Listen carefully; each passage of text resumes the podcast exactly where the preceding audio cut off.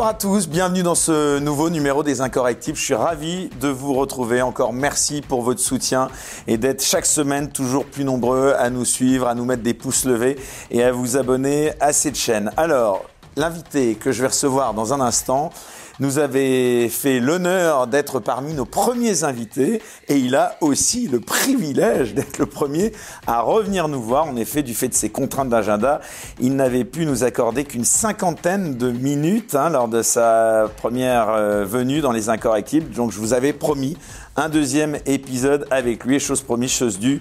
Il me fait donc l'honneur d'être de nouveau donc euh, mon invité pour cette fois-ci une émission beaucoup plus longue. Alors au programme cette semaine, nous n'allons pas parler de la guerre en Ukraine, mais nous allons parler d'autres sujets et notamment euh, d'une affaire euh, qui était au centre de l'actualité d'ailleurs juste avant la guerre en Ukraine et puis qui passe, on peut le dire, vraiment sous les radars et alors qu'elle est toujours d'actualité, eh bien outre-Atlantique, il s'agit bien sûr de l'affaire Epstein. Alors on va en parler avec lui parce qu'il en a évidemment fait, on va dire, l'une de spécialité euh, de son magazine qui s'appelle L'envers euh, des affaires.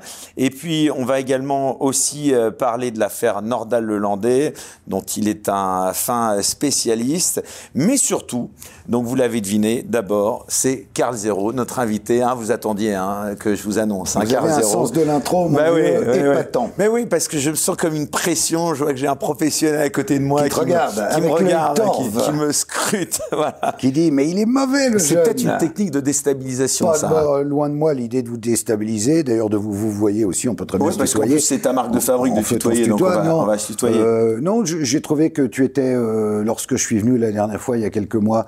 Que, on est en train de se lancer. Que, que c'était une... D'abord, tu te lançais, c'était courageux, c'est bien qu'il y ait des nouveaux espaces de liberté, parce qu'il n'y en a quand même plus aucun. Après, j'ai vu avec mécontentement que certains te, te rapprochaient de la complosphère, de la fachosphère. Ah oui, il y a des mots que je découvre chaque semaine. Mais en même temps, c'est toujours les mêmes qui accusent euh, toujours les mêmes personnes. Dès que tu dis pas exactement ce qu'il faut dire, euh, comme si tu étais sur BFM TV ou sur LCI, alors tu t'en prends plein la tête. Donc c'est normal, bienvenue au club. ne t'inquiète pas, ça leur passera avant que ça nous reprenne.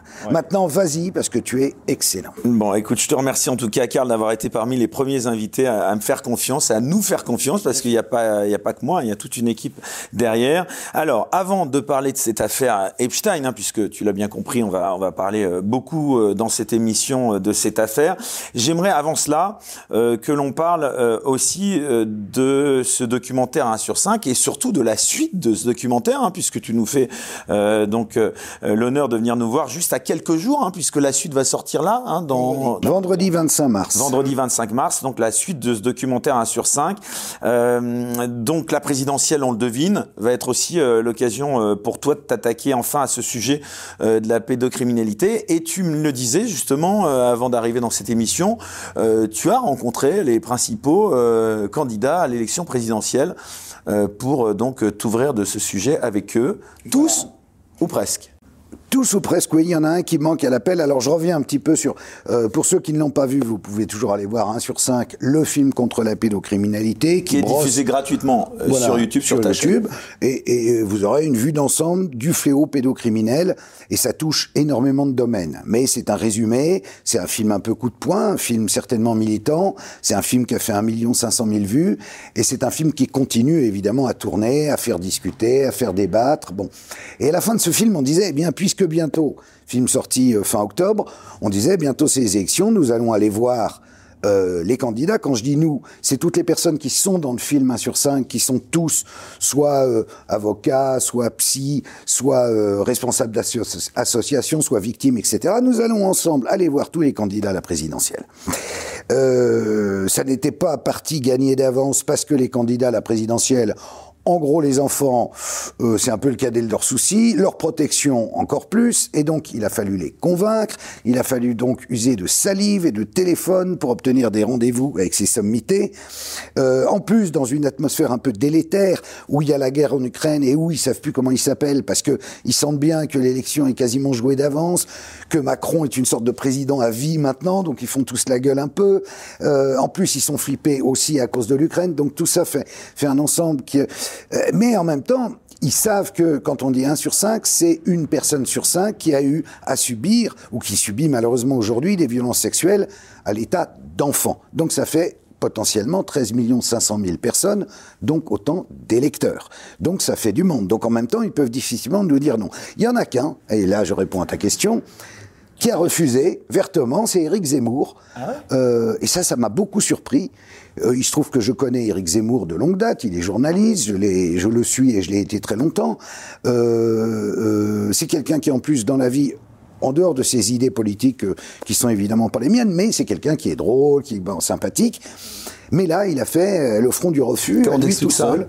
Comment il t'a expliqué ça ah, Il euh, il m'a répondu par texto de façon assez laconique, non, ça ne fait pas partie de mes thèmes de campagne. justement, j'avais bien noté que ça faisait pas partie des thèmes de, campagne, des, tiens, donc c'est peut-être le moment de t'y mettre.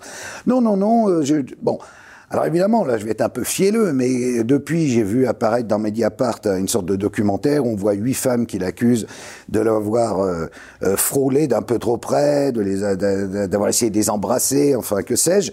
Donc peut-être il s'est dit, c'est un terrain glissant bon, après, sur tous les sujets euh, que traite Mediapart sont souvent sujets aussi à caution. Non, mais là, là, je veux dire, c'est pas une nouveauté. Ce qu'ils ont sorti là, tout le monde le savait, peu de gens en parlaient, mais ça sort maintenant parce qu'on est dans la dernière ligne droite, euh, que Plenel ne doit pas être un soutien de, de première bourre de, de, Zemmour, et donc, bon, les choses euh, sont dans l'ordre. Après, j'aimerais pas que ça soit à cause de ça qu'il veuille pas du tout parler dans son programme de la protection des enfants, qui évidemment, à mon sens, est l'enjeu majeur de société. Car comme euh, je l'ai déjà dit, je ne sais plus, assis tout seul dans un tweet, un jour où j'étais énervé, un pays qui ne protège pas ses enfants est un pays qui est mort. Voilà, c'est le combat de ma vie. Je l'explique depuis maintenant deux ans. Bon. Enfin, depuis deux ans. Depuis 20 ans, en vrai. Donc, où en étais-je? Donc, le film. À la fin de 1 sur 5, on dit attention, on va aller voir les candidats. Donc, finalement, on a été voir tous les candidats. On a d'abord écrit une sorte de programme euh, de 13 mesures qui nous semblent véritablement urgentes euh, quel que soit le président, à appliquer, qui soit en rupture totale avec ce qu'on a pu vivre euh, les derniers mois, notamment avec la loi euh, dite Billon, qui est une loi euh, mortenée, une loi qui sert strictement à rien, qui ne protège pas les enfants, et qui a été en fait euh, tailladée par une série d'amendements absolument délirants, tous plus délirants les uns que les autres, ce qui fait que la montagne ayant accouché d'une souris, nos gosses ne sont pas protégés. Donc nous, c'est des mesures un peu strong, on pourrait presque dire c'est celle de Charles Bronson dans, Le Justicier dans la ville, mais en même temps, à un moment, faut réagir. Donc, par exemple, imprescriptibilité pour tous les crimes sexuels. Ça, c'est une mesure claire. C'est pas, ah, mais c'était il y a 20 ans, il y a 30 ans, machin, truc. Non. De même, inversion de la charge de la preuve. Là, ça fait flipper nos amis candidats et ainsi de suite. Donc c'est un débat. Je viens avec les membres du collectif, ceux qui sont dans le film, et nous débattons avec les candidats. Et tout ça est savamment monté de façon à faire un film d'une heure et demie qui sortira vendredi. Bon, eh ben écoute, c'était en tout cas euh, important de le souligner. Donc vendredi. À ne pas manquer, parce que pour les gens que ça intéresse, ce thème-là, et je sais, je vois à quel point ils peuvent être nombreux, euh, ils vont voir exactement ce que chacun en pense. Alors évidemment, c'est des candidats et ils sont en campagne, donc ils peuvent promettre, promettre, promettre. Mais qui que ça soit qui soit élu, derrière, on ira lui rappeler. Et l'autre intérêt, c'est de constater que par rapport à nos 13 mesures, les candidats adhèrent à nos mesures. Ce qui veut dire qu'on n'est plus tout seul. Toute, toute euh, tendance politique confondue, ils disent oui, c'est vrai, vous avez raison, on a un putain de problème. Donc, promis, on va le régler. Ça, pour nous, c'est, ça nous fait chaud au cœur et, ça fait, en fait, et on s'en sert comme ça, un tremplin pour la suite. Ce qui nous intéresse, évidemment, qui que ce soit qui gagne, c'est que on ait une nouvelle loi beaucoup plus dure, beaucoup plus dure. Et tu vas t'engager, donc, du coup, en fonction de... Pas en politique. Non, mais euh, en termes de soutien, justement, à l'approche de cette ah non, présidentielle euh, Non, non, non, non. Moi et, les membres du collectif, euh, par exemple, même politiquement, si tu veux, on a des, avis, des avis très différents les uns des autres. Ce qui fait qu'à certains candidats, on y est, j'y suis pas allé, par exemple, parce que j'avais pas envie d'être en face d'eux, parce que politiquement, mais en même temps, les autres y sont, parce que c'est important que chaque, on est en démocratie, chaque candidat doit, doit avoir la parole par rapport à ce problème-là. Et nous, on doit, on doit, eh ben, si on n'est pas en état d'aller parler à la personne, on laisse tomber. D'accord. Bon, écoutons, on donne rendez-vous donc à ceux qui nous regardent. Donc le 25 mars, ce sera euh, dans la journée. Euh... Oui, non, je vais le mettre en fin de journée, je pense 18 ou 20 heures, quoi. D'accord. Alors, Karl, bien sûr, euh, on te reçoit euh, à plus d'un titre. Hein. Alors, on va bien sûr continuer de parler de ce sujet ô combien important de la pédocriminalité. Et on va s'intéresser, si tu le veux bien, en profondeur lors de cette émission, notamment à la fameuse affaire Epstein que tu as déjà largement abordée dans un numéro précédent de ta revue.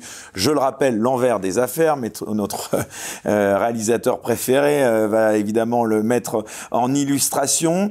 Euh, tu l'abordes cette fois-ci plus en profondeur hein, dans ton dernier numéro, qui est paru donc à, la fin du mois de février, en t'attardant sur le personnage, on va dire, de Ghislaine Maxwell.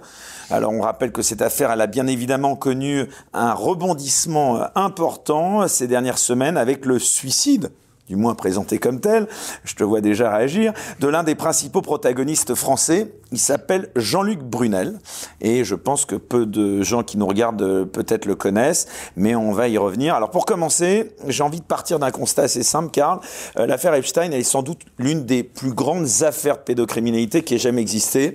Elle mêle des personnalités en tout genre, des réseaux multiples et implantés dans plusieurs pays, dont la France bien sûr fait partie. L'affaire, elle a défrayé la chronique aux États-Unis, au Royaume-Uni notamment mais n'a connu qu'un relatif je pourrais presque dire un faible écho en France, ou le moins qu'on puisse dire, donc elle n'a pas fait euh, l'actualité. Euh, d'abord, comment tu expliques cela? Pour les raisons qu'on vient d'évoquer autour de 1 sur 5, on sait bien, on sent bien que la France a un problème euh, par rapport à la pédocriminalité. C'est pas quelque chose qu'on combat ouvertement, c'est quelque chose qui fait toujours un peu partie du tabou, de la culture du secret. Et quand un réseau énorme, euh, paniable, apparaît au grand jour. Les médias anglo-saxons en parlent, en parlent et en reparlent, et, surtout les Anglais et les Américains. Et derrière, la France qui pourrait, qui parfois s'engouffre, ne s'engouffre pas. Alors qu'on a, en la personne de feu Jean-Luc Brunel, un représentant. Jean-Luc Brunel eh ben, c'était ce qu'on appelle un, patron d'agence de, mannequins qui était au départ euh, talent scout, qui allait chercher lui-même aux quatre coins du monde. Talent scout, c'est-à-dire qu'il repérait. Il repérait des jeunes mannequins ou des jeunes filles qui n'étaient pas mannequins et âgées de 11 ans à 15 ans aux quatre coins du monde. Euh, ce qui est amusant et qu'on raconte dans, je m'excuse de le remontrer, mais stable, son amitié et de son travail avec Claude François c'est quand même particulièrement rigolo. Il commence avec Claude François, qui... Euh... C'était assez édifiant d'ailleurs ce que tu avais montré de Claude François dans ton précédent euh, documentaire, de ce qu'il disait. C'est-à-dire qu'aujourd'hui, il serait peut-être poursuivi, non, pour ce qu'il a dit ou... Ah, il serait mal vu. Il disait, au-delà de 15 ans ou 16 ans, euh, pour moi, c'est des... On, on, me reproche d'aimer les fruits verts, mais au-delà, c'est des vieilles, etc. Oui, c'était effrayant, mais il le disait ouvertement. À la télé belge, pas à la télé française, mais enfin, il le disait. Et il se trouve que dans les années 73-74, Claude François, outre le fait d'être euh, ce trépidant artiste télévisuel de danse rapide, était un obsédé sexuel euh, terrifiant, amateur uniquement de très jeunes filles, qui d'ailleurs couchait devant sa porte euh, dans l'espoir d'avoir une brève aventure avec lui, et il ouvre, il entrouvrait la porte et laissait rentrer. Et d'ailleurs, on en a interviewé quelques-unes dans le doc dont tu parles, qu'on va remettre en ligne d'ailleurs là bientôt sur notre chaîne YouTube. Et, elles sont toujours amoureuses de lui, alors qu'elles ont 70 ans passés. C'est incompréhensible. Mais pourtant, euh, bon, euh, euh, toucher Clo-Clo, voir Clo-Clo, faire l'amour avec Clo-Clo, c'est resté un rêve éveillé. Et donc, je te disais qu'en 73-74, voilà notre Clo-Clo qui se dit, je lance mon journal de charme. donc un peu comme lui ou Playboy. Et il fait lui-même, sous le nom grotesque de Duchemin, les photos euh, des modèles, modèles choisis par qui? Je te le donne en mille, Jean-Luc Brunel, qui démarre là sa carrière de chercheur de jeunes filles. Euh, et puis, euh, assez rapidement, ils vont se séparer au bout d'un an et demi parce que Clo-Clo trouve que Jean-Luc ne ramène plus d'assez jolis modèles, modèles qu'ils consomment d'ailleurs ensemble avec un peu de cocaïne. enfin, tout ça est parfaitement raconté dans ce numéro. Euh, alors, on va en venir à Ghislaine Maxwell. Mais là, pardon, euh, excuse-moi de te demander ça. tu as des preuves de ce que tu affirmes? Ah bah c'est connu, c'est connu comme non, mais que ce soit connu. il y a plein de choses qui sont connues, qui ah sont bah, pas forcément. Epstein disait de Brunel, euh, j'ai fait l'amour avec plus de 1000 filles qui m'a apporté. C'est Brunel, c'était, il avait un carnet d'adresses de jeunes filles extraordinaire. C'est d'ailleurs pour ça que c'était devenu le copain d'Epstein et qu'Epstein avait mis un million de dollars dans sa petite agence euh, de, de mannequins qui était basé euh, tant à Paris qu'en Israël et, et, et, qui vivotait en réalité. Je pense qu'il vivait surtout des subsides euh, que, que d'autres personnes devaient lui donner dans le cadre de ses activités qui n'avaient que peu à voir avec le mannequinat.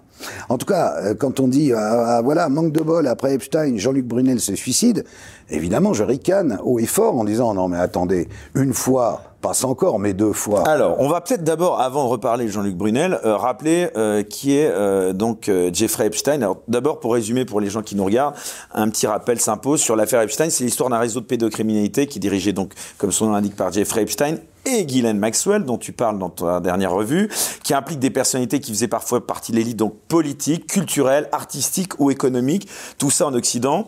Ces ébats se passaient, se seraient passés, enfin se passaient, hein, on peut le dire à l'affirmative, euh, d'abord dans des appartements ou des manoirs, puis dans le jet privé d'Epstein, le Lolita Express, qui veut tout dire, et surtout sur son île de, euh, des îles Vierges, euh, qu'on surnommait de façon assez sordide l'île aux enfants, ou île aux esclaves, sur laquelle ont été perpétrés toutes sortes de crimes. Ces personnalités étaient parfois sans doute à leur insu filmées dans leurs ébats avec de jeunes gens, voire des enfants, ce qui aurait pu donc permettre d'exercer des pressions et un chantage sur eux. Alors est-ce que tu peux, toi, nous dire précisément euh, qui était Jeffrey Epstein? Oui, il est censé au départ être professeur de mathématiques, ce qu'il est.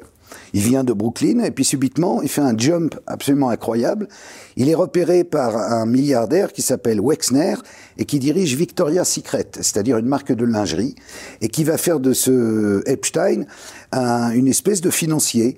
Il va lui, en fait, ce qu'on a vu petit à petit, c'est qu'il était un peu l'homme à tout faire, si on veut dire, de ce Wexner. Donc, est-ce que euh, ce Wexner devait avoir d'abord besoin de modèles pour ses défilés de Victoria's Secret, pour les catalogues. Ensuite, peut-être a-t-il des goûts également particuliers.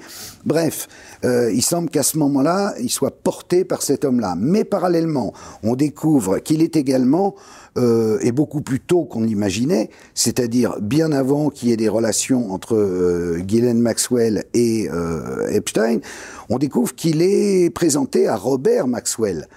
Le, père. Le père et le, le, le mania. Le, le, mania de la presse, qui était, euh, lui, euh, officiellement un grand ami euh, du Mossad, si ce n'est un agent du Mossad, un grand ami d'Israël. Et donc, il y a un lien qui se crée à ce moment-là, et certainement, dans la tête du Mossad, il y a l'idée de transformer ce type en espèce de, de personnage qui organisera des soirées où on filmera, on fera des photos et donc on pourra faire chanter du beau monde. Bon, bah, le prince Andrew s'est plié, il a promis, je crois, 15 millions de dollars à Virginia Guiffre qui, qui l'accusait nommément. Il y avait des photos d'elle avec lui. Il pouvait, donc il n'y aura pas de procès, il paye. Euh, mais il y avait des avocats, des hommes d'affaires, Bill Clinton, pas loin Donald Trump. Ça, on l'a vu au procès, on ne le savait pas, mais il y avait beaucoup plus de rapports, en fait, entre Trump et Epstein que ce qu'on a voulu en dire au départ. Est-ce que sur la richesse euh, donc de Jeffrey Epstein, euh, euh tu as été fouillé un peu là-dessus? En fait, c'est un mystère absolu. C'est-à-dire qu'il vivait sur un pied d'égalité avec les les grands de ce monde, avec ceux qui sont vraiment très riches, donc des milliardaires. Or, lui n'est que millionnaire. Il avait euh, un peu moins de 600 millions de dollars. Donc, il n'est pas milliardaire, mais déjà, on n'a pas d'explication sur l'origine de cet argent, parce qu'on n'a pas trace de véritables affaires qu'ait pu faire M. Epstein. Il conseillait un tel, il connaissait un tel, il, faisait...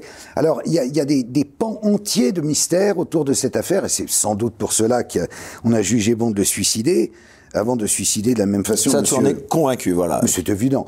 Euh, de la même façon que M. Brinel, je ne peux pas croire une seconde qu'il soit suicidé. Bon, ses avocats nous expliquent qu'il était très déprimé, euh, que ça n'allait pas du tout. Moi, j'ai pas le sentiment du tout qu'il était déprimé. Je vois qu'il était même sorti fin décembre, euh, donc 2021, pendant cinq jours sous bracelet électronique. Je serais très curieux de savoir qui il a rencontré. Et là, il y a une enquête à faire. Qu'est-ce qu'il a fait de ses journées euh, je pense pas qu'il soit allé. Tu veux dire, il est sorti cinq jours sous bracelet électronique, il est retourné en prison après Oui, le juge a dit ah bah, bah, tiens, on a sorti Brunel, hop, on le remet en prison. Donc, euh, moi, c'est curieux ça. Mais c'est très curieux, c'est-à-dire euh, quand on sort quelqu'un, normalement c'est pour plus longtemps, ou alors c'est que euh, il y a eu quelque part un ordre, il faut qu'il sorte pour aller parler à quelqu'un. Qui a-t-il vu Qu'a-t-il fait avant de se soi-disant suicider? C'est ça, pour moi, la question importante sur Brunel, parce qu'il est évident que dans ces cercles, on sait par exemple, on en avait parlé l'autre fois quand je suis venu, que Epstein avait filé du pognon, euh, une soixantaine de milliers d'euros à Jack Lang pour un film qui n'a jamais vu le jour, au nom d'une association appartenant à Jack Lang qui n'existe pas, enfin, qui est tenue par une fleuriste, tout ça ne, tient pas. Donc, on, on s'imagine que après de 75 ans, Jean-Luc Brunel, qui évoluait sur Paris depuis toujours, connaissait tout le monde. Donc, qu'est-ce qu'il aurait raconté? Est-ce que sa mort ne tombe pas à pic? C'est un peu comme celle de, évidemment, d'Epstein. Oui, parce que euh, pour revenir à Epstein, euh, c'était un personnage euh, quand même assez curieux. Est-ce que une personnalité un peu, peut-être un peu dérangée quand même, parce qu'une chose m'avait marqué, c'était un reportage qui avait, qui avait été fait dans son appartement. Il y avait tout un tas de tableaux, euh, tous plus bizarres les uns que les autres. il y avait notamment un tableau de Bill Clinton en robe bleue et en talons. certaines victimes ont également rapporté qu'il avait pour ambition de repeupler la Terre à partir de ses propres gènes. Est-ce que tu peux nous en dire plus sur cette personnalité? C'est un fantasme de, psychopathe, ça. Enfin, il était. En fait, de psychopathe, pas tant que ça. Bon, le tableau de, Clinton, c'est dans la robe de sa femme, en fait. C'est une robe assez célèbre.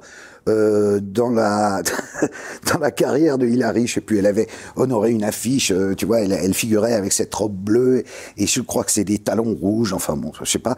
Euh, non, ce qui était très étonnant chez Epstein, c'était sa passion pour ce qu'on appelle le transhumanisme et, et sa volonté de financer avec cet argent dont on ne sait pas d'où il venait, mais de financer l'État, non seulement euh, euh, le, MIT de Harvard, mais aussi euh, énormément de, fondations, d'associations, de gens dans la recherche. Donc il invitait également, je pense que même ce pauvre Stephen Hawking a été invité à, Little St. James, l'île, l'île de toutes les passions, et il s'intéressait de très très près à ça. Et, donc du coup, on parle aussi dans l'envers des affaires, de son amitié avec Bill Gates, qui est quand même très problématique. On sait que si Madame Gates a, souhaité divorcer de Bill. Ça avait un lien selon toi. Ah, mais elle le dit elle-même. C'est ce qu'elle a dit quand elle a dit je divorce. Enfin, sur Bill Gates, Donald Trump, toutes ces autres personnalités, rien n'est avéré, hein, en tout cas. Euh, on sait, on sait, si on sait qu'ils ont ah, passé une soirée se connaissaient, mais le reste.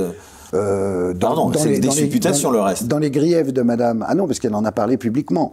Dans les griefs euh, de, Madame, heureuse, de Madame, Gates, il y a une soirée qu'ils ont passé jusque fort tard dans la nuit, tous les deux, euh, dans un des manoirs de Epstein. Euh, elle voyait d'un très mauvais œil cette relation. Et, et, point de vue business, c'est très étonnant les relations qu'ils ont. Euh, c'est lié au vaccin, bizarrement. C'est-à-dire, eh oui, euh, en 2013, voilà que Epstein est amené à Strasbourg, France, euh, par Bill Gates pour rencontrer un truc qui dépend de l'ONU, qui s'appelle l'IPI, et qui est euh, une fondation qui travaille sur les vaccins. Et en fait, euh, il rencontre à ce moment-là euh, des membres du Conseil de l'Europe, et euh, alors, évidemment, je, euh, je, vais passer pour, comme toujours, pour un énorme complotiste délirant. Je dis rien, je dis, je dis ça, je dis rien, je dis, c'est marrant. Voilà des mecs qui, en 2013, sont à Strasbourg pour parler avec des membres du Conseil de, de l'Europe et le président du Nobel, qui est là, et il parle de quoi? De vaccins. Moi, je trouve ça curieux, excuse-moi. Donc Bill Gates, à un moment, euh, coupe les ponts, parce que visiblement, l'autre euh, lui soutire du pognon, euh, c'est-à-dire qu'il est obligé de financer Epstein.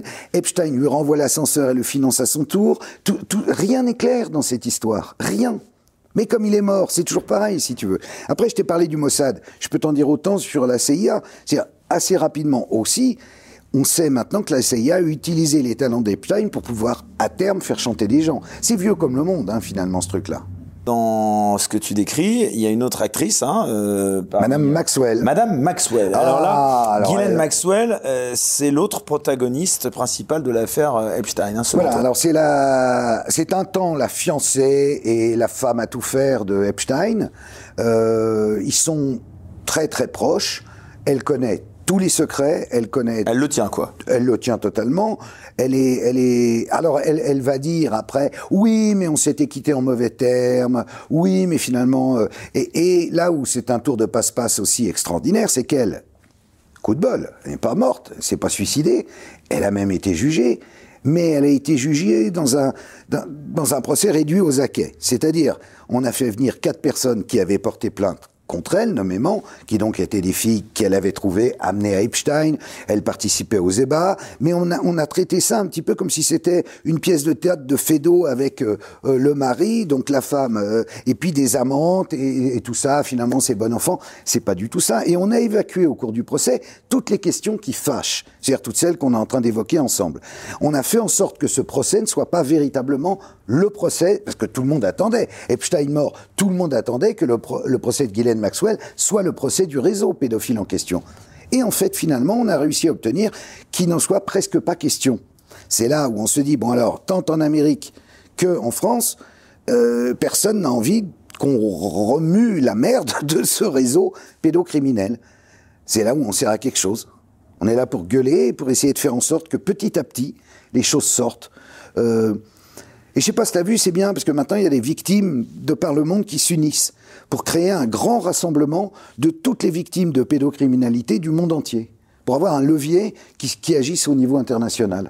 Ce qui est quand même assez hallucinant, c'est en effet, là tu vas être encore taxé euh, ou de complotisme, mais c'est vrai qu'il y a, il y a que des morts suspectes hein, autour de cette affaire, parce que même si on remonte même plus loin, euh, le fameux mania de la presse dont on parlait, Robert Maxwell, lui aussi, Tombe de son yacht. c'est quand même incroyable. Là, il avait euh, 68 ans, il tombe de son yacht, c'est quand même assez peu commun hein, comme qui mort. s'appelait Lady euh, Ghislaine ou Ghislaine, comme tu veux. On avait retrouvé son corps que plusieurs heures plus tard en pleine mer. C'était quoi, un peu les prémices de cette affaire Epstein, selon toi Non, euh, d'après certaines sources, euh, il avait réclamé de l'argent directement à l'État d'Israël pour rembourser ses propres dettes. Et ils se sont dit, bon, ça va peut-être aller. Ils l'ont jeté euh, par-dessus bord, c'est possible.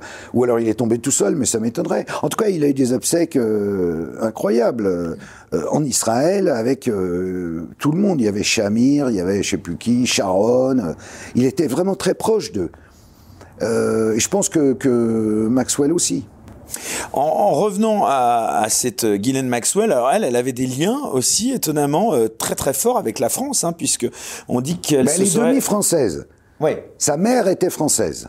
et qu'elle se serait euh, pendant longtemps euh, cachée dans un château. Alors est-ce que c'est vrai? Euh, En Dordogne, le château de la Roche-Gajac, qui fait partie des plus beaux villages de France. Que c'est une information. Qui m'est revenu aux oreilles, et ça doit être vrai, parce que je crois que ça appartient plus ou moins à sa famille. Donc, il n'y a pas de raison qu'elle soit pas venue ici. Tu sais, quand on parle de Brunel, Voilà, alors c'est- quand la- quand l'affaire est sortie, à lui que j'aimerais qu'on revienne. non mais quand, quand l'affaire Brunel sort, nous, innocents sans danger, on dit, on fait un signalement près du parquet en disant, on dit, il faut s'occuper de ce mec-là, on, le signale. Le mec, il bouge pas. Il bouge pas, ils attendent un mois. Et au bout d'un mois, ils disent, ok, alors ils, disent, on va aller per- perquisitionner euh, l'appart euh, avenue Foch de Epstein. Et là, entre le moment où ils le disent et le moment où ils interviennent, il se passe un mois, ce qui fait que si tu veux nettoyer, tu peux tout déménager. Hein, il y a, tu t'appelles les déménageurs bretons, c'est terminé.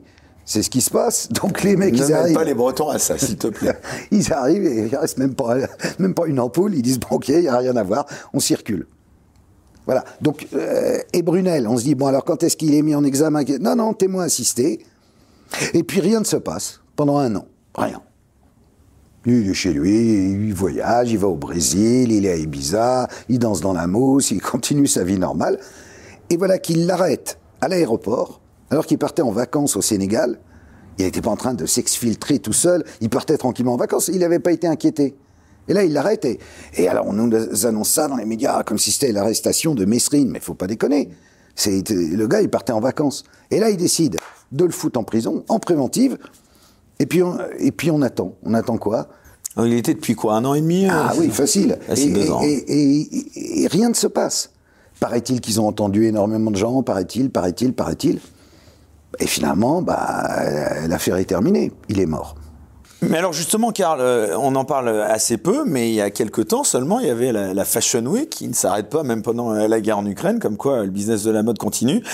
Plus globalement, qu'est-ce que son implication de Jean-Luc Brunel dit du rôle du monde de la mode et du mannequinat dans ce type de réseau pédocriminel, selon toi? Alors je te recommande, ou je vous recommande, la lecture du livre de Baptiste Manzinali, qui est un jeune journaliste, qui a bossé notamment pour Technicart, et qui vient d'écrire La nuit des chasseurs, qui est exactement la réponse à ta question. Ça, ça te raconte comment, depuis, le, depuis les années euh, 60 jusqu'à maintenant, tout ce monde de la mode et du mannequinat. Ah, parce que les mannequins, on le rappelle, sont souvent des jeunes filles euh, jeunes et isolées, modestes souvent, Bien sûr, euh, qui sont qui finalement ont les des meilleures étoiles, euh, mais des étoiles plein les yeux, qui sont euh, retirées de, de, de, de leur contrée lointaine, amenées ici ou à Milan donc ou à ça Londres. explique voilà que Paris, Milan, Londres sont les capitales Et, et elles de sont la mode. vous, il faut bien les loger. Alors c'est un Jean-Luc Brunel qui va l'accueillir euh, chez au elle. cœur de cette affaire. Euh, et voilà. Et donc après, bah, le- euh, je te file un peu de coke, on boit un peu de champagne, c'est Paris, c'est la nuit, on rigole.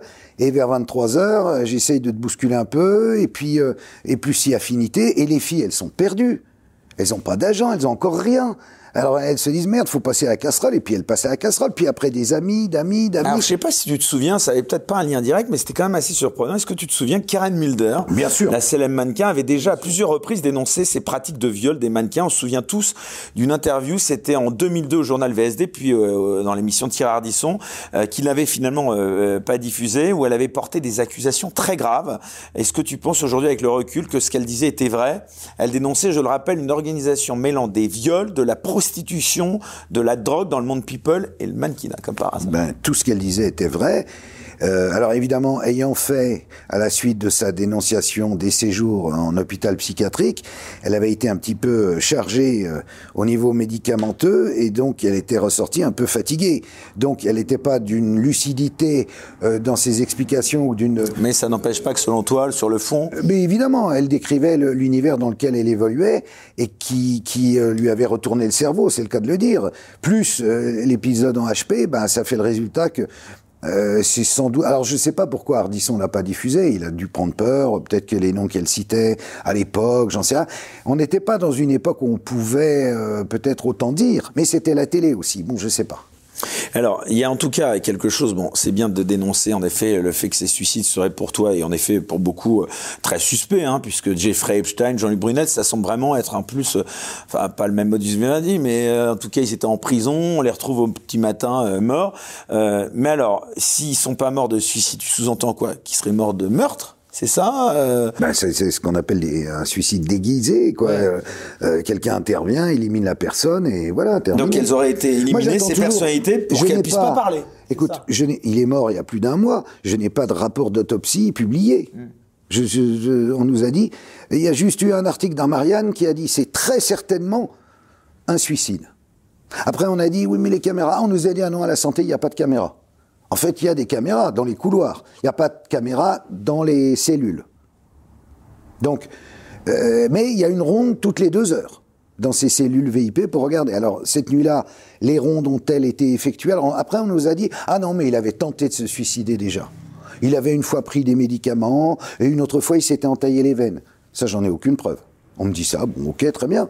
Euh, donc, on essaye de nous le présenter. En fait, c'est comme toujours. Pour nous dire, c'est pas un suicide, c'est pas un suicide, arrêtez, on nous dit, c'est pas un suicide, et la preuve, il a déjà essayé, il était très dépressif, il ne comprenait pas pourquoi on l'accusait. Bon, on nous dit des conneries. Et donc, on doit les gober et dire, ah oui, oui, t'as raison, il s'est suicidé, finalement, pauvre homme. Bon, on voulait pas qu'il parle. Ok, ça on l'a tous compris selon toi, mais qui aurait intérêt à assassiner Jeffrey Epstein et par la suite Jean-Luc Brunel?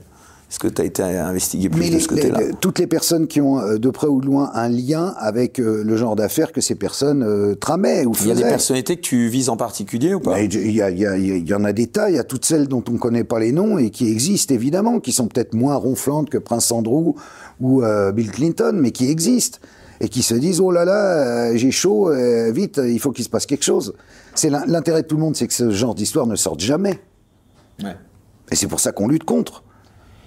Et est-ce que tu penses que la Ghislaine Maxwell, finalement, c'est la seule euh, encore vivante euh, qui détient euh, peut-être tous ces secrets dont on parle? Mais elle détient les secrets, bien entendu. Et euh, je pense que si elle a eu ce procès à minima, c'est parce qu'elle a certainement promis, d'un autre côté, de ne jamais rien révéler, de ne jamais rien dire. Parce que sinon, elle aurait eu un procès, je dirais, normal, où on aurait pu tout évoquer. Là, c'était quand même très cadré. Hein. Alors, si tu veux bien, j'aimerais qu'on entre maintenant euh, au cœur de cette affaire et des pratiques criminelles qui avaient lieu sur cette fameuse île euh, d'Epstein.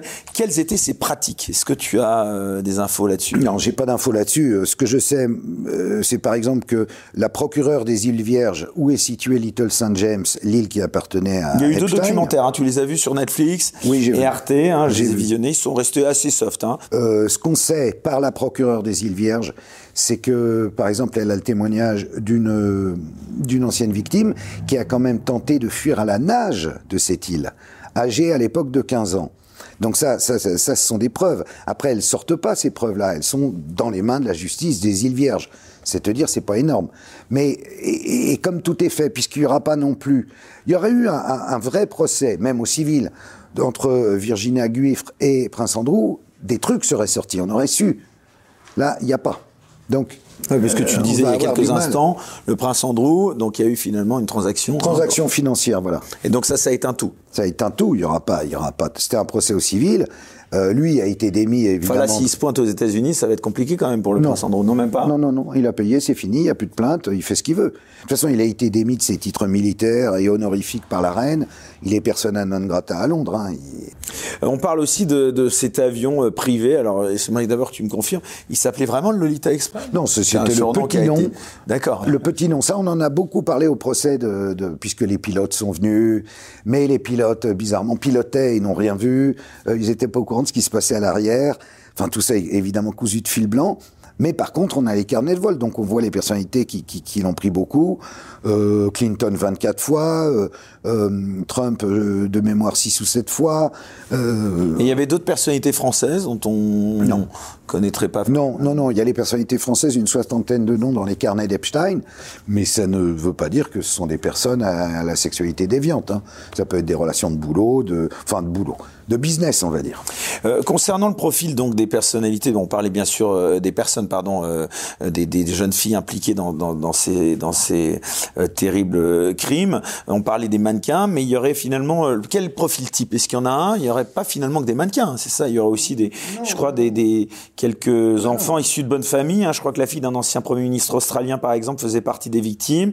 De même que les enfants de certains psychiatres, médecins et autres professions qui sont considérés comme plutôt euh, Oui, et puis il élevés y a dans aussi, l'échelle et sociale. aussi des personnes pauvres, euh, puisque le fameux anniversaire d'Epstein où Brunel lui amène, alors suivant les témoignages, deux ou trois fillettes de 12 ans, ce sont des fillettes qui ont été euh, confiées par leurs parents contre euh, de l'argent, qui prennent euh, l'avion privé d'Epstein, le rejoignent, petite soirée, et le lendemain repartent dans l'avion, le même avion. Et là, c'est de la prostitution par les parents de fillettes. Mais visiblement pas, pas, pas issus de la haute, hein. c'est des pauvres gens. Donc ça, c'est vrai que pour bénéficier parfois aussi peut-être de l'appui de certains réseaux, tu crois que certaines personnes en arrivaient à donner leur enfant, euh, euh, voire euh, faire... Pas pour bénéficier de l'appui, non, pour, pour gagner de l'argent. Tout le monde a besoin d'argent.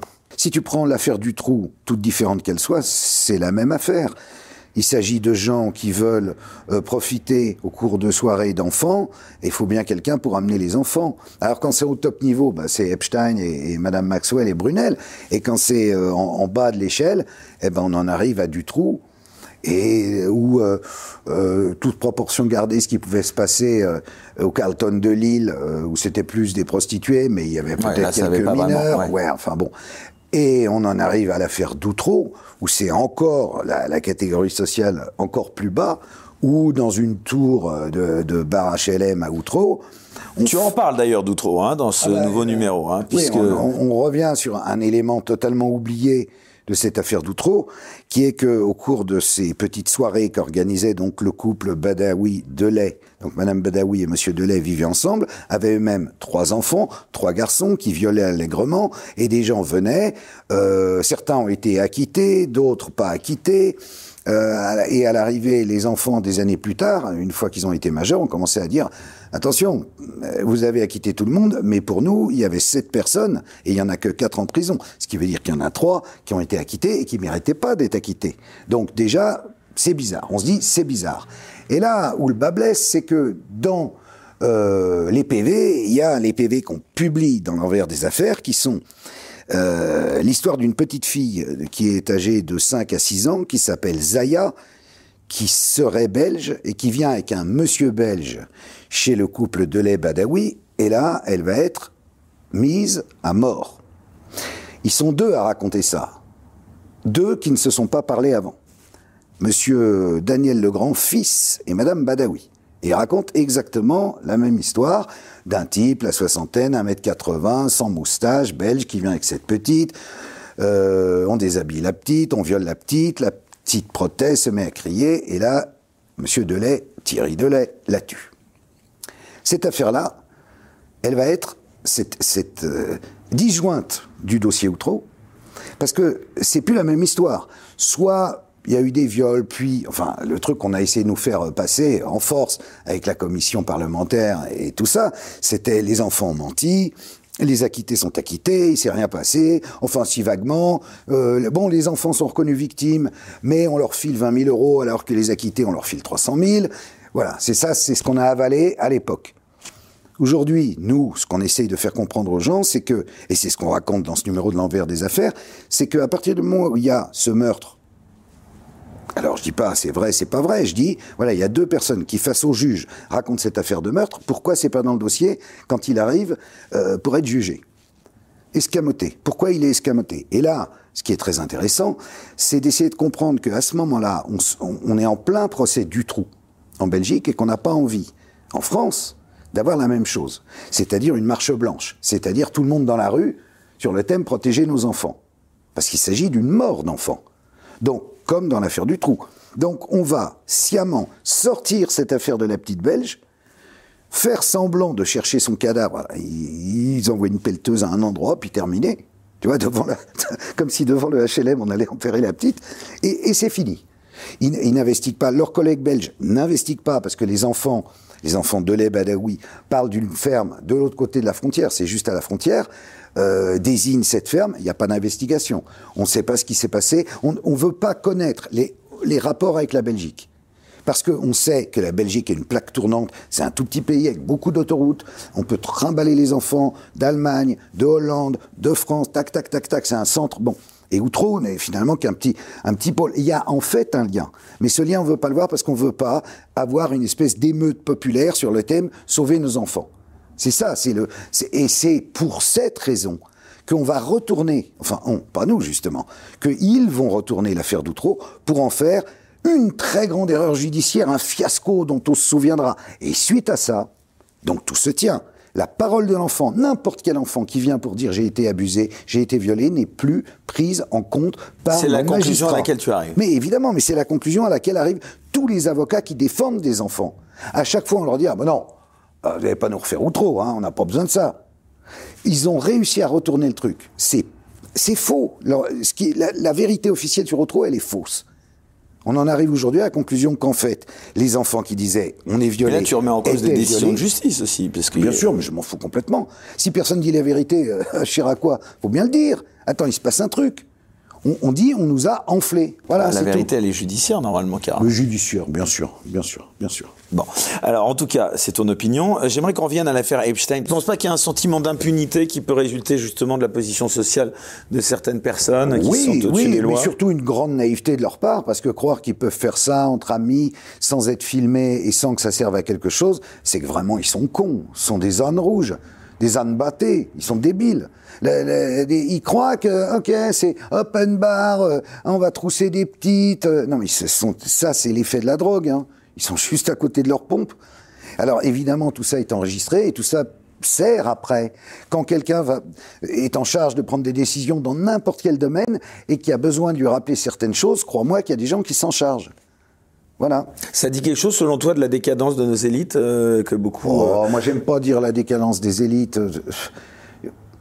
Parce que c'est, si tu veux, ça c'est politique. Et là, mon combat, il n'est pas politique. Mon combat, il est juste de dire ouvrez les yeux. Voilà ce qui s'est passé. Dites-le. Enfin, excuse-moi, il n'est pas politique. Tu t'en es pris euh, quand même à, beaucoup de. Bah, la preuve, tu, tu, interpelles les politiques là-dessus. Donc. Euh. J'interpelle les politiques parce que j'ai, au sens démocratique, c'est l'élection et j'ai besoin qu'on légifère euh, dans notre sens. Et, et, et, crie très fort si tu veux qu'on t'entende. Donc c'est ce qu'on fait. Mais après, dire la décadence des élites, je pense que tout par essence. De certaines élite- élites. Non, mais toute élite est décadente par essence, parce que c'est quand c'est plus facile d'accéder à certains vices quand tu fais partie de l'élite que quand euh, tu es tu fais partie. comme, Est-ce qu'il y avait euh, un profil type, euh, j'ai envie de dire, de, de membres du réseau de Jeffrey Epstein et Ghislaine Maxwell? Euh, toute personne ayant du pouvoir et, et- et des goûts un peu déviants, ou aussi toute personne se laissant piéger. Euh, Il y a une fête euh, qui va dégénérer en, en fête euh, un peu orgiaque ou en partouze, et euh, il va pas bien se rendre compte de la personne, de l'âge de la personne avec qui il va euh, faire des choses. Donc, euh, euh, il est pris au piège. Mais ça, ça c'est la même chose, je dirais, à tout niveau. euh, Non, pourquoi je te et demande ça? Parce que la plupart de, de- de ces crimes, euh, en tout cas, on disait qu'il y avait des vidéos de ces ébats, de ces personnalités avec des enfants qui étaient donc euh, tournés euh, et qui auraient permis ensuite de les faire chanter. Donc moi, j'aimerais savoir d'abord si tu as investigué là-dessus et qui avait intérêt à faire chanter ces personnalités? Il y a forcément euh, des maîtres chanteurs derrière. Mais les maîtres chanteurs, ce sont les services secrets. Ah voilà, bah, c'est là où je veux en venir. Bah, ce sont les services services secrets de quel pays? Bah, euh, de ce qu'on sait, Israël et les États-Unis. Peut-être français, j'en sais rien, mais je ne crois pas. Moi, je sais que j'avais demandé. Non, non, là, tu- non, excuse-moi de m'arrêter là-dessus. Tu as des preuves, de, enfin, de, de, de ce que tu supputes, euh, si je puis dire, de, ces machinations, de ces, euh, de ces pays qui derrière euh, pourraient être On a, on là a- pour les faire chanter. on, bah, on a expliqué, si C'est tu veux, intéressant à la fois là. Bah, quand tu regardes de près la carrière d'Epstein, tu comprends qu'il faut bien qu'à un moment, il soit secondé, ne serait-ce que financièrement, par des vraies grandes puissances. Il faut, il faut lui donner les moyens de sa politique, si j'ose dire. Donc, il est évident. Alors, on a parlé de Robert Maxwell. On voit qu'il y a une filiation. On voit aussi que autour de Epstein, il y a des Américains Il a tenu longtemps en plus ce réseau. Hein. très longtemps. Combien de temps à peu près Ah bah, il, Des a tenu, il a tenu, euh, de, je dirais, de, de 2000 à 2019. Il a quand même été en prison. Euh, mais libéré. En 2008, mais en 2008, il a, bon, c'est la prison à, Palm Beach. Ouais. Et, et il sortait le soir. euh, non, il rentrait le soir. Donc, euh, il allait se faire masser l'après-midi chez lui. Enfin, c'est n'importe quoi. Euh, et le mec qui lui avait donné cette peine, euh, Acosta, a été nommé euh, juste après ministre de la Justice par Trump. Donc on est dans un univers, on voit qu'on est dans, dans- c'est du lourd comme on dit. Euh, donc euh, voilà Et à personne n'était au courant de ce réseau euh, Plein de gens devaient être au courant et, et comme Et en France, tu le penses aussi ou pas? Je pense que oui. Moi, moi, j'avais fait appel. euh, on parlait de services secrets. Euh, via un ami, j'avais fait appel à, à des membres des services secrets T'as français. enquêté de ce côté-là, Voilà. tu leur as demandé. En disant, en disant, est-ce que- qu'est-ce que vous pouvez nous, nous donner sur Epstein? Ou Brunel et généralement, ça redescend, comme on dit, assez rapidement. Là, ça a mis trois semaines à redescendre. Et on nous Qu'est-ce que tu veux dire par ça redescend? Ben, les infos, quand tu demandes au service, ça, ça, ça- ça- normalement, deux, trois jours après, euh, on- rendez-vous, on s'explique, euh, on dit, voilà, il y a ça, il y a ça. Bon, là, trois semaines après, rendez-vous, on nous dit euh, secret défense. Mais comment secret défense? Ah non, non, nous, nous, on a essayé de demander, mais il y a une cellule dédiée avec deux mecs, ils parleront à personne de leur vie. Donc il y a deux mecs au sein des services qui savent le- les véritables tenants et aboutissants de qui, par, en tout cas en ce qui concerne la France, qui pouvait aller à Dufoch dîner chez Epstein, profiter des filles qui étaient là, etc. Il y a des photos, tu vois, par exemple, Ehud Barak qui rentre chez Epstein, avenue Foch. Bon, c'est- c'est une notoriété publique. Après, on ne sait pas ce qui se passait, il n'y a pas de En témoignage. tout cas, ce que tu laisses entendre, c'est qu'en tout cas, ça pouvait pas être passé euh, En sans que les services en secrets. euh, mais non, mais en haut, ils savent, évidemment qu'ils savent. Ils savent, mais bon, voilà. euh, après, euh, quand- quand- secret défense, tu sais ce que c'est soit des marchands d'armes, soit des sommités étrangères euh, politiques. C'est secret défense. C'est d'autant plus important que pour faire euh, subsister ce type de, de réseau, euh, ça demande quand même une logistique importante, en plus de peut-être euh, corrompre pas mal de. Ça, de- ça demande, non, ça demande de beaucoup, beaucoup de pognon, mais pas tellement une logistique importante. Bah, il avait la logistique, Epstein. Hein. Il avait une flotte d'avions. pays euh, que tu décris, euh, il devait avoir quand même. euh, ouais, enfin, ça demande une logistique qui est énorme, non? Bah, de, de faire circuler les avions, mais après au procès, les pilotes ont dit ah bah oui c'est vrai, on, on circulait beaucoup, mais on s'est pas beaucoup posé de questions sur pourquoi on est là, là, là. là Enfin, c'était bien un réseau tentaculaire, hein, parce que y en a beaucoup qui disent grand qu'il avait un- infiltré tous les milieux, même les milieux universitaires, euh, comme la fameuse université américaine du MIT. Bah oui, je t'en parlais tout à l'heure. Bah, oui, mais ça c'était parce qu'il faisait des recherches euh, qui ont été réduites en fait. Après, on a dit mais non, il voulait euh, euh avec son propre sperme inséminer 20 femmes pour créer une, une race de surhommes qui auraient été tous des Epstein. Mais ça c'est le petit bout de la lorgnette. Je crois qu'il travaillait réellement sérieusement, qu'il croyait qu'on pouvait devenir euh, immortel, c'est le transhumanisme, mais qu'il fallait y travailler. Alors ça touche à l'intelligence artificielle, à la génétique, ça touche à la science. En vrai, il euh, y, a, y, a, beaucoup à fouiller. J'espère que ça que, tout n'est pas fini, tout n'est pas fermé. Heureusement, bien souvent, j'ai constaté que euh, au moment où on s'y attend le moins, y a un témoin sort du bois, raconte un truc, et puis ça se met à sortir. Donc je pense qu'en ne lâchant pas et en faisant savoir qu'on ne lâche pas, on aura certainement des gens qui viendront nous raconter des trucs extrêmement intéressants. En tout cas, il y en avait certains qui avaient peut-être des couvertures euh, vraiment incroyables parce que là, alors on parle plus d'Epstein, mais on découvre euh, notamment euh, que, hum, je pense, en Angleterre, c'était le célèbre présentateur britannique Jimmy Savile qui animait l'émission Top of the Pop sur la BBC. Alors, il était un bienfaiteur de l'enfance et des personnes âgées, et on a pourtant appris après sa mort qu'il était un des prédateurs sexuels les peut-être même des pires euh, euh, au Royaume-Uni, euh, puisqu'il s'est vissé dans les orphelinats ou dans les centres de soins qu'il finançait. Oui, il allait visiter des enfants malades dans les hôpitaux anglais et il les violait sur place. Et, le pire, c'est qu'on ne peut pas dire que personne ne savait. Évidemment que les infirmières, après qu'ils soient partis, se rendaient compte qu'il y avait un problème. Et personne ne mouftait. faut dire, sa ville, c'était l'équivalent de, de Michel Drucker en un peu plus rock, si tu veux. Il avait les cheveux longs, blancs, comme ça. C'était un peu une rockstar. Euh, décadente, euh, mais ça s'inscrit dans le. C'est l'époque aussi euh, Gary Glitter, tout ça, euh, de, de, de, toutes ces personnalités un peu euh, androgynes et enfin. Et ce qui est fou, c'est que on n'a pas entendu parler qu'en Angleterre de, de, ce type d'affaires pédocriminelles. Il y a des associations, institutions humanitaires. On en a parfois entendu parler, euh, eh bien, dans les pays du Maghreb ou d'Asie du Sud-Est. Est-ce que tu, ah c'est un sujet à prendre au sérieux ou c'est complètement euh, non, non, fantasmé non, ça? Bah, C'est pas du tout fantasmé. C'est évidemment euh, ces lieux-là, ce sont les, les, les endroits où, où, le tourisme sexuel est le plus florissant. Euh, Thaïlande, euh, malheureusement le royaume du Maroc, euh, Madère à une époque, c'est là où, les Philippines, c'est là où on part pour aller consommer des enfants. donc ça c'est vieux comme le monde. Et puis il y a un nouveau aujourd'hui, il y a, une nouvelle mode, si j'ose dire, c'est tout ce qui est cyberpédocriminalité, où bah, les, pédophiles, les pédocriminels s'échangent sur le dark web euh, leurs propres films, euh, où se passent des commandes de viol en direct d'enfants, le, viol pouvant avoir lieu aux Philippines ou à, à Beson, euh, et contre monnaie sonnante et trébuchante, on achète un viol d'un enfant. Et c'est marrant parce que dans l'envers des affaires, il y, a un flic, alors jamais su s'il était suisse ou belge, mais il m'a contacté par mail pour me dire, écoutez, voilà, j'ai lu votre magazine, faut pas taper sur les flics. Moi, je suis flic dans la cyberpédocriminalité. Je vois des trucs euh, que vous avez dû voir aussi, mais c'est mon pain quotidien. Euh, et euh, je veux m'expliquer. Et du coup, j'ai fait son interview par mail, je sais pas qui c'est. Alors j'ai dit, attention, me racontez pas de conneries. Euh, qu'est-ce qui me prouve que vous êtes vraiment... Et il me dit, ben, euh, au travers de mes réponses, vous comprendrez que je le suis vraiment.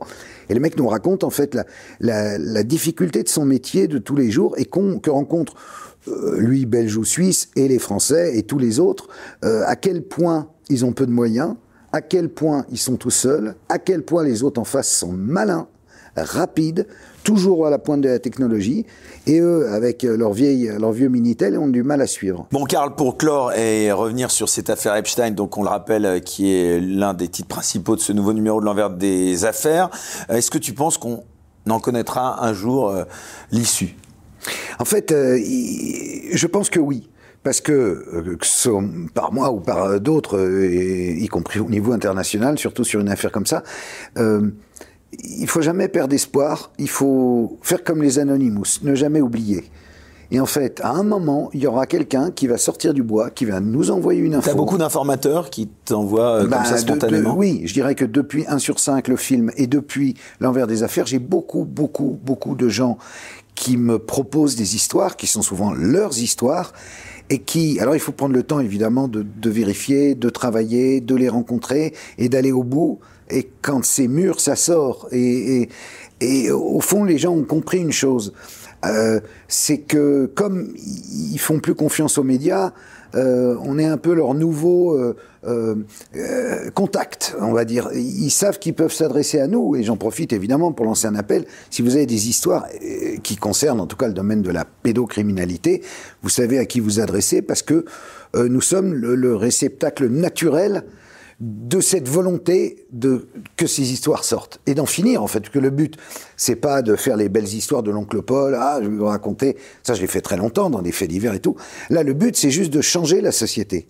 D'où un sur cinq face au candidat et d'où tout le travail. De dire on va faire bouger bouger les lignes changer la loi alors, Karl, on va maintenant qu'on a abordé l'affaire Epstein, je te propose, euh, pour conclure euh, cette émission, euh, eh bien d'aborder une autre affaire qui a défrayé la chronique ces dernières semaines.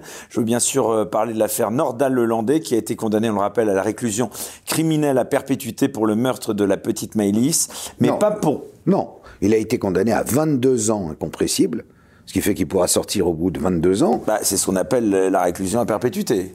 Oui, et, et pour le caporal Arthur Noyer, il avait pris 20 ans.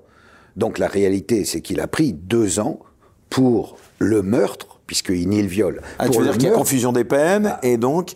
il a pris deux ans pour Maëlys. Donc Ouais, mais c'est un peu simpliste et réducteur que de dire ça. simpliste et réducteur quand t'es les parents de Maëlys, crois-moi que c'est pas simpliste et réducteur. Alors on peut dire justice est passé, les grands mots. C'est en général, quand il y a un truc de merde, on dit les grands mots. Justice est passé. Ok, mon cul, deux ans. Non mais ça c'est non mais excuse-moi.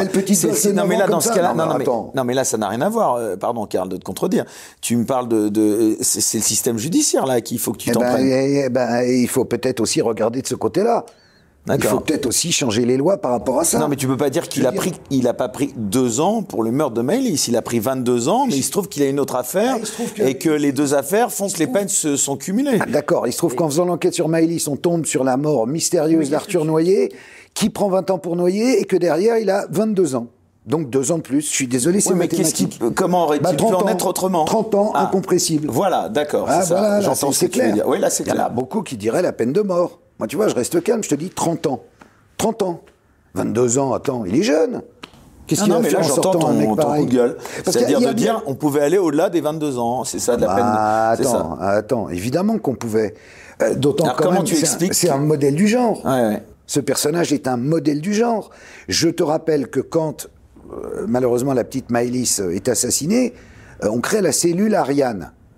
Et pour essayer de regarder s'il n'a pas tué d'autres gens. Et euh, les Oui, parce qu'il n'est pas encore condamné, enfin, il n'est pas condamné pour d'éventuels, hein, on parle bien conditionnel, euh, d'éventuels viols qui auraient été perpétrés euh, aussi sur, euh, malheureusement, cette petite Maëlys. Hein, il est condamné. Ah là, là, là, a, euh, comme il n'y a aucune preuve qu'il l'ait violée, euh, évidemment, il ne peut pas être condamné pour viol, puisque il a fallu qu'on trouve une petite tache de sang six mois après dans sa bagnole pour que finalement on lui Et dise. si on l'avait pas découverte, cette tache de sang, Il aurait toujours dit que c'était pas lui qui avait tué Maëlys. Donc là, il a reconnu que c'était lui qui avait tué, mais il dit il n'y a pas eu viol. Et donc son histoire de dire, eh ben je la prends dans la voiture, elle est montée de son plein gré, tu vois. Monte dans ma voiture, même pas d'ailleurs. Elle est montée dans la voiture. Et puis elle s'est mise à crier. Pourquoi elle s'est mise à crier? Voyons. Et il lui met des mandales, il la tue. Qu'est-ce que c'est que cette version? Eh ben, On a été obligé de, juger ça, et donc 22 ans. Évidemment, si le viol avait été confirmé, il aurait pris plus. Euh, mais moi, je reviens à ma cellule Ariane. J'ai de la suite dans les idées. 54 cas de personnes disparues ou assassinées, ou les deux évidemment, ont été imputés éventuellement à ce monsieur Lelandais par la cellule Ariane. Puis, ils ont passé ça au tamis, ils ont dit, bon allez, on en garde 14. Il y a donc 14 cas où ça peut être qui correspondent à la zone géographique, euh, aux- on va dire aux us et coutumes de Lelandais, qui sont d'ailleurs généralement des hommes, parce que je reste persuadé qu'il est avant tout un homosexuel euh, euh, refoulé d'une certaine façon, puisqu'il sort avec des filles qu'on a rencontrées pour l'envers des affaires, etc. Et avec qui il n'est ni particulier, oh, il est un peu bizarre, mais pas hyper violent, pas et à qui il ne dit jamais qu'il a des relations avec des hommes, puisque on en a vu un arriver au procès, euh, il fallait être déguisé, je sais pas quoi, en militaire, l'un en militaire, l'autre en latex, il le conduisait, il le mettait dans le coffre, enfin bon, on n'était pas dans le truc léger, léger. Bon, donc on a 14 personnes, 14 familles qui attendent la vérité. Et on a le Landais qui dit ah bah ça y est c'est fini l'histoire est terminée. Moi je fais mes 22 ans euh, on a vu comment en prison ça se passe pour lui. Plutôt bien. Il a droit de recevoir une personne euh, dans une sorte d'appartement pour euh, faire l'amour avec elle. Ah bah oui Eric il faut suivre. Il avait une fiancée. Il s'était trouvé une fiancée on ne sait pas comment lui a écrit lui avait écrit il a fini par le venir le voir et, et l'autorité pénitentiaire a accepté qu'ils passent un week-end ensemble. On rêve. Euh, elle lui a fourni deux téléphones. et euh, sur lequel, qu'est-ce qu'il faisait? Il regardait des sites pédopornographiques ou pornographiques. Euh, son avocat, Jakubowicz, nous a expliqué que non. petite, teen, machin, c'était tout le monde. C'était pas que les pédos. Alors on a des bons vous avez l'air de bien connaître, très bien. elle lui a apporté de la coke. Bon, alors si c'est 22 ans comme ça, ça va. Tu vois? Donc moi, je voudrais bien que ces cas-là, on en reparle. Tu l'as dit tout ça aux candidats que tu as rencontrés pour ton. Non, je, on ne parle pas de Nordal Lelandais. Ouais, c'est pas une émission de fait divers. Non, mais tu pourrais aussi, en, plus de, 1 ah bah, sur 5, tu leur as pas fait part de tes indignations dont tu me fais part, là? Non, non, parce que c'est deux choses très différentes. Euh, Des réformes de la justice Oui, oui, ça, oui. Ça, on, parle, on, on, parle, de loi, on parle de la justice, mais on mais on parle pas des, cas euh, précis de, de, de alors Outreau, on fait des allusions. Pardon, parce que tu as évoqué ce, terme, euh, évidemment, qui revient euh, assez régulièrement dans l'actualité, le terme de la peine de mort. Par exemple, toi, à titre personnel, tu, tu serais euh, partisan à ce qu'on repose la question, ou en tout cas... Ça serait, oui, au moins un référendum. Oui, ça serait intéressant. Ça serait intéressant de reposer la question. Il est temps de la reposer. Toi, à titre personnel, tu serais pour la peine de mort, ou dans certains cas ah, qui suis-je pour, euh, pour ôter la vie? C'est ça la question. Euh, et en même temps, si tu es pour qu'on pose la question, c'est que ça t'interpelle quand même. Euh, ça m'interpelle et surtout, peut-être du coup, on durcirait les lois sur la perpétuité qui deviendrait réelle on pourrait condamner à perpétuité. Je veux dire, un, gugus comme ça, mais... C'est vrai que c'est assez surprenant qu'on garde ce terme perpétuité qui, dans les faits, n'est jamais... Mais il n'y a pas de perpétuité. Ça n'existe pas dans le droit français. 22 ans incompressible. Ça veut dire on ne va pas le sortir au bout de 18. Ah, je respire. on y sortira qu'il a pas de remise de dans 22 ans. Peut-être on dira non, il reste encore un an. Mais il a, il a une possibilité, en tout cas, il est évident. D'ailleurs, Patrice Allègre à Toulouse a il a quel âge d'ailleurs aujourd'hui, le 36, 39. 40, il a eu ses 40 ans. Un gars comme ça, la perpétuité devrait être réelle. Parce que, je te dis, qui suis-je pour ôter la vie euh, Et qui sera le juge pour ôter la vie? Et si le mec fait une erreur Parce que c'est arrivé, malheureusement aussi. Mais en l'occurrence, sur un, personnage euh, qui pour moi, ça n'engage que moi. Les juges n'ont jamais à rendre de compte. Hein. le juge des libertés qui un jour euh, remet en liberté quelqu'un qui commet un crime euh, juste quelques temps après. Euh, bah. Après, je veux dire autre chose sur Nordel Lelandais, c'est que finalement, on s'en tient uniquement à ce qu'il nous raconte.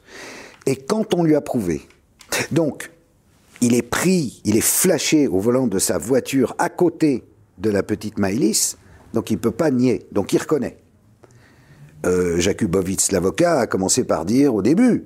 Hmm. Mais non, c'est une femme, d'ailleurs on voit très bien sa poitrine, bon, hein, drôle, drôle d'idée des femmes, bon. Et euh, il a fini par reconnaître que oui, c'était Maëlys. Et après, qu'est-ce qu'on sait? Qu'est-ce qu'on sait à part ce qu'il nous raconte?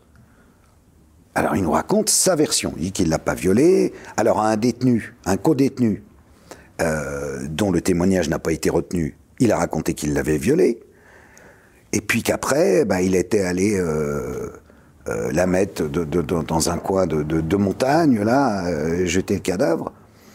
Bon, on peut, prendre des choses comme ça, mais qu'est-ce qui nous prouve réellement, jusqu'à ce qu'il soit mis en garde à vue, qu'il n'est pas resté avec elle, qu'il ne l'a pas passé à d'autres gens, ou qu'il n'y a pas eu trafic d'organes? Il faut se poser toutes les questions.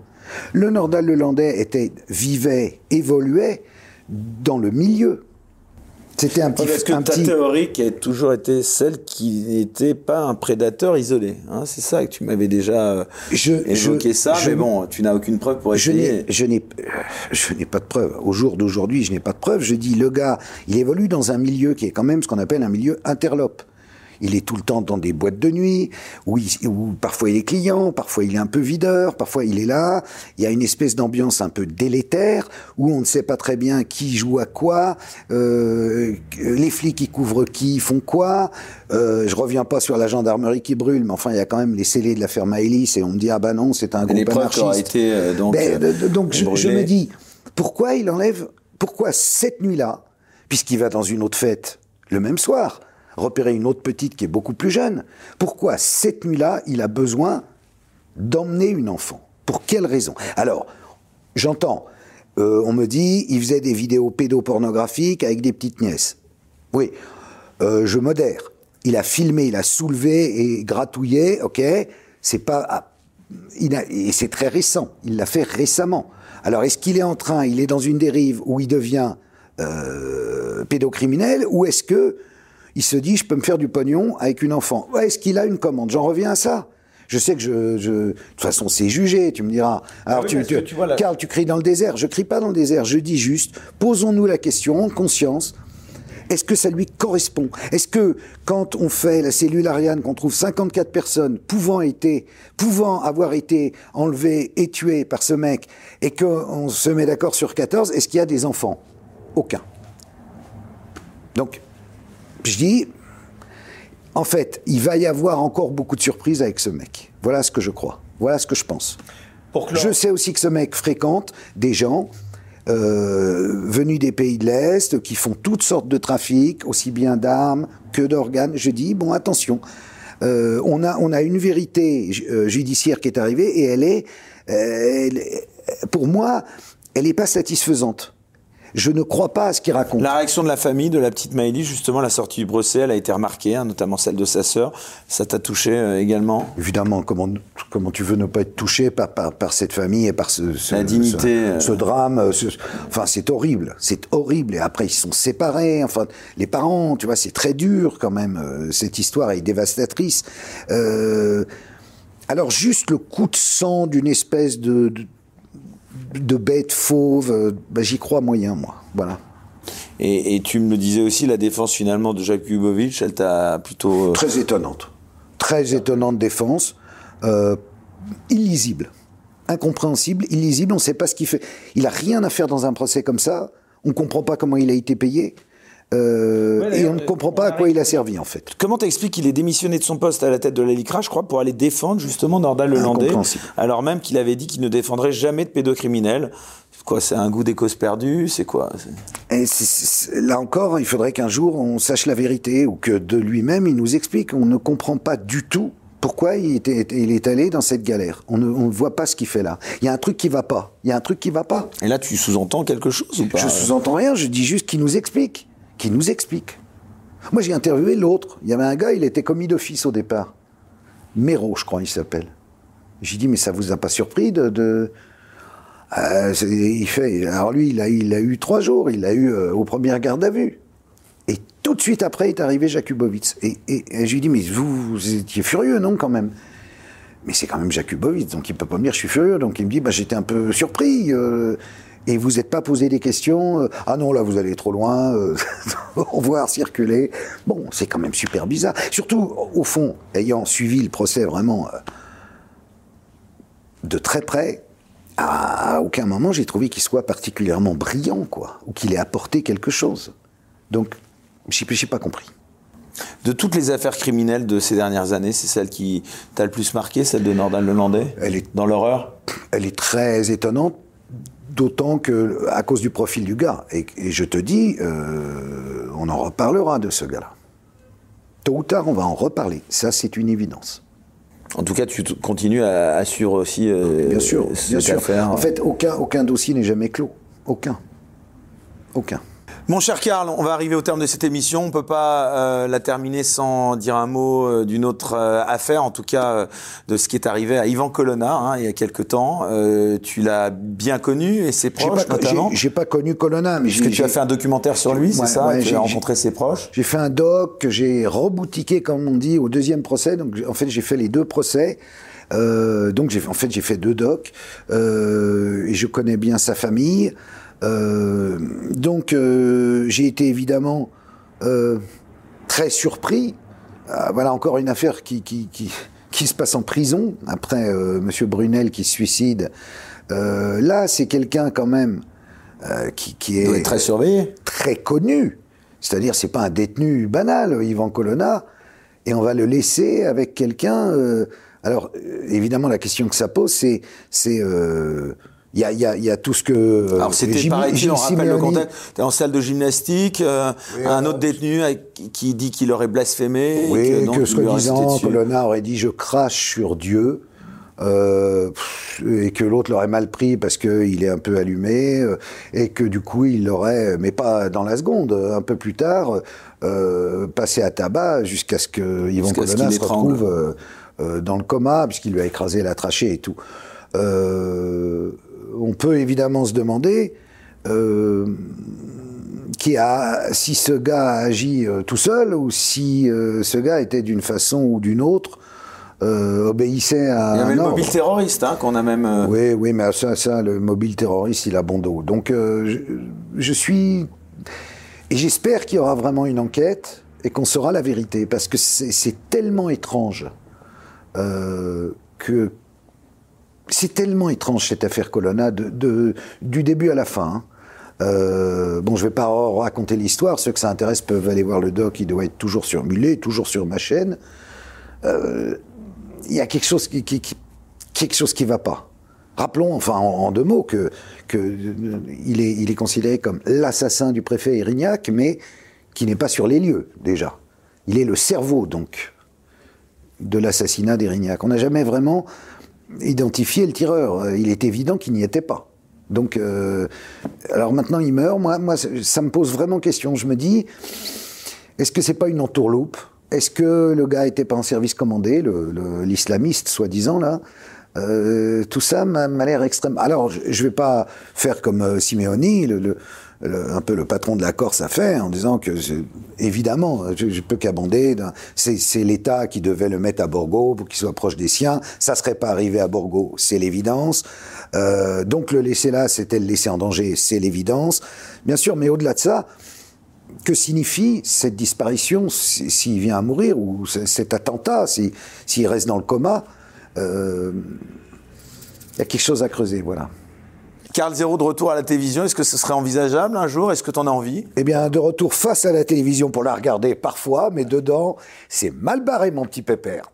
Bon, eh ben, écoute, ce sera cette fois vraiment le mot de la fin. Merci, mon cher Carl Zéro. Merci, et on te souhaite tout le meilleur euh, pour la suite. Et quant à nous, je vous remercie beaucoup. Ta chaîne marche bien? Oui, ça cartonne. Tu y as participé, donc je, te remercie encore une fois.